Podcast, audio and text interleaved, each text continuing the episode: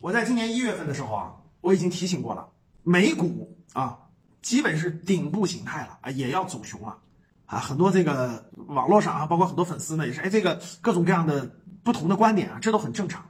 那我们再看昨天晚上啊，美股美国发布了一月份美国的 CPI 数据，一月二零二二年一月份美国 CPI 数据七点五百分之七点五，高于前值十二月份都高过十十二月份百分之七点三。都比十二月份那个通胀还严重，所以大家看美股跌跌跌跌，有个小反弹又开始跌，很多人还抱着幻想，觉得这个哎呦这个未来还能大涨什么的。我个人观点啊，呃不太可能了。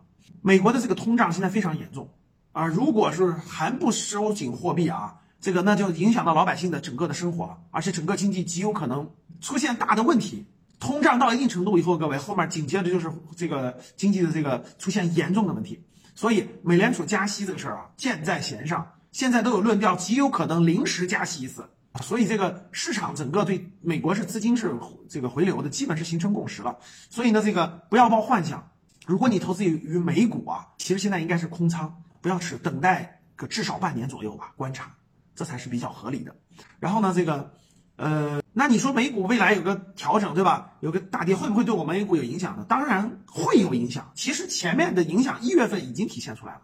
那未来到底有什么影响呢？其实现在市场啊，我们整个这个 A 股市场其实就在为这个冲击做着准备。大家可以看到，大资金已经在搬家了。你仔细看就能看出来了。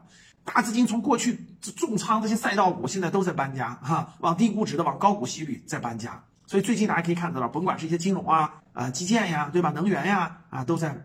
缓慢上涨，其他的都在调整，所以说各位，美股的这个走熊，呃，未来对我们 A 股肯定有影响啊。现在市场已经在做这个准备了。那我们的这个一月份的我们国家的这个信贷数据和这个社融数据呢，都是在这个 放水。美国马上要加息，我们是在放水，所以其实其实是不一样的逻辑。所以各位，呃，对我们国家的甭管是经济还是市 A 股市场，其实还是要有信心的啊。但是普通人还是那句话，不要炒股。